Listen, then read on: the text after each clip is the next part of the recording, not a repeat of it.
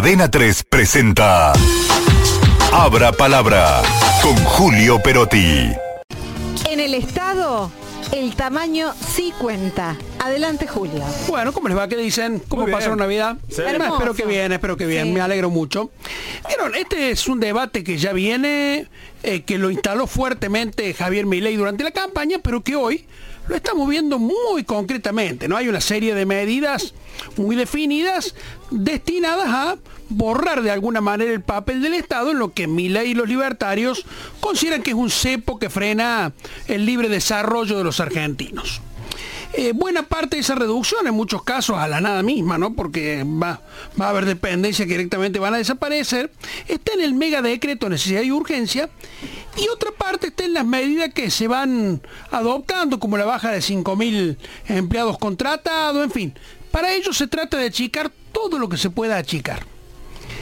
Eh, no es un debate nuevo, ya lo dijimos, eh, el tamaño del Estado es un tema de discusión constante en la política y marca el péndulo que va entre una derecha que de alguna manera lo detesta, ¿no?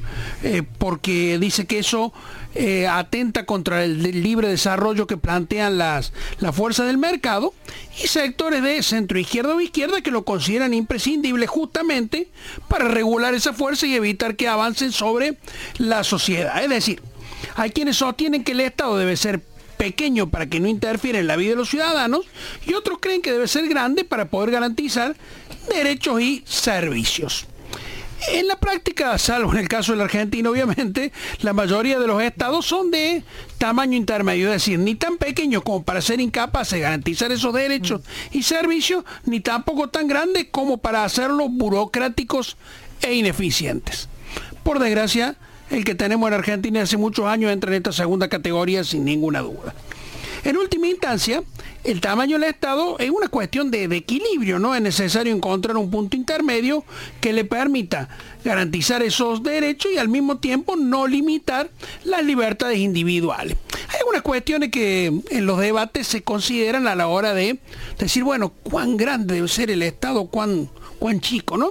En primer lugar, el nivel de desarrollo económico y social que tiene el país, ¿no? Los países desarrollados suelen tener estados más grandes, tienen espalda más grande para sostenerlo, que es lo que ocurre en los países en desarrollo, ya que en definitiva eh, hay más servicios para brindar a los ciudadanos.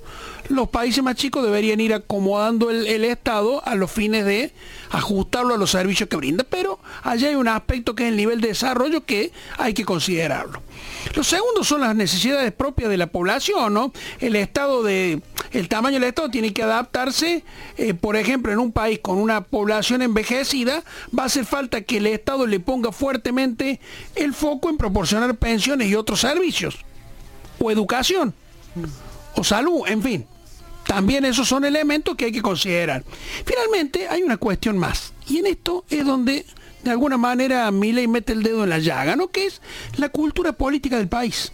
Porque eso influye claramente en el Estado, ¿no? Por ejemplo, los países con una mm, cultura política más igualitaria tienden a tener estados más grandes que los países con una cultura más individualista, que tienden a ser estados más chicos. En definitiva, a modo de conclusión, ¿no? Es un tema complejo, no tiene una respuesta fácil, los tiempos van cambiando, hay cuestiones de equilibrio que, que deben evaluarse teniendo en cuenta todas estas situaciones.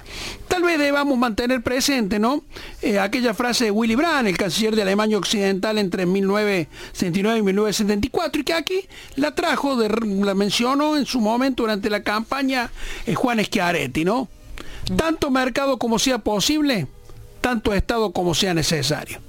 Ni muy, muy, ni tan, tan, sino para acompañar a la Argentina en el momento que tiene que vivir. Refritada la frase por un candidato que mucha gente descubrió recién en el debate y que mucha gente votó luego del debate con, con grandes números y que pudo haber sido seguramente de los cinco que estaban parados ahí el que más experiencia de gobierno tenía y pudo haber hecho un gran país. Era- Ahora bien, esto es genial como frase, ¿no? Tanto mercado como sea posible y tanto Estado como sea necesario parece el equilibrio. Ahora, no sé si es una cuestión de tamaño, para mí es una cuestión de eficiencia. Nos- nosotros tuvimos la suerte de ir al Mundial de Qatar donde no existe la actividad privada, ahí es todo Estado. Pero es eficiente. Está, está Por bien. eso, en este caso, donde tenemos también actividad pública y actividad privada, si vos tenés eh, el tamaño sí importa, porque si vos, por ejemplo, tenés como una, miles de empleados que te han nombrado y que de pronto no hacen nada, que no tienen ninguna función, como ha pasado, entonces eh, sí cuenta, porque digamos, de nuestros impuestos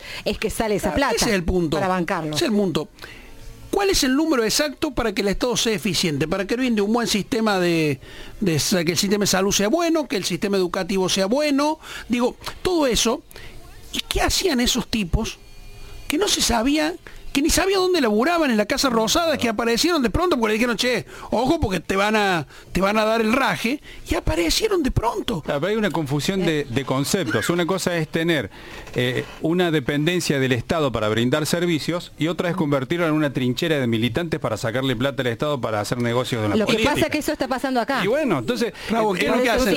¿Qué es lo que hacen? Lo hacen grande. Entonces, Claro. ¿qué- cómo, ¿cómo disimular el elefante no en la es esquina? eficiente. ¿Cómo disimular el elefante en la esquina? A ver, si ¿Llena la nosotros esquina de tuviéramos una genial eh, línea de bandera como pasa en un montón de países, no nos estaríamos quejando de aerolíneas, nos quejamos porque es ineficiente, porque es pésimo el Y porque servicio sale caro. y porque nos sale carísimo de Y todo. sabes qué, hay otro tema, el tema de la corrupción. Por supuesto. O sea, ¿quién fue el que, que- que no sé si fue Mujica el que lo dijo, si, o, o qué presidente de Uruguay lo dijo, si No, Valle. los Valle, Valle. Valle, si Valle, en ¿te acordás, Argentina Valle? dejaran de robar, seríamos Bueno, una potencia mundial. Lo dijo el maestro Luisito Barrio Nuevo. Antes que Dos nada. años pidió. Antes que nada. Dos años. pero bueno. Mira, estoy leyendo el título. Las 31 empresas públicas que recibieron giros por 5 mil millones de dólares en 2003. Es el tema del tamaño del Estado, Raúl. Sí, este fin de semana punto. hubo un detalle punto por punto de cada una de, de los estamentos que mi ley pretende eh, privatizar, ¿no? Hoy estuve revisando. Lo privatiza porque no hemos sabido hacerlo eficiente nosotros.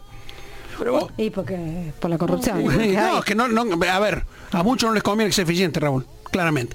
Hoy estaba revisando y te lo prometo, se los prometo como tarea para el hogar.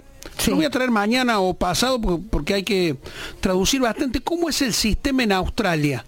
Cómo cada actor del gobierno, sea nacional, sea distrital, sea local, tiene que rendir cuentas. Ajá. ¿Sabe hasta de qué? ¿De qué? de la cantidad de mensajes por Twitter que emiten y qué tipo de mensajes son.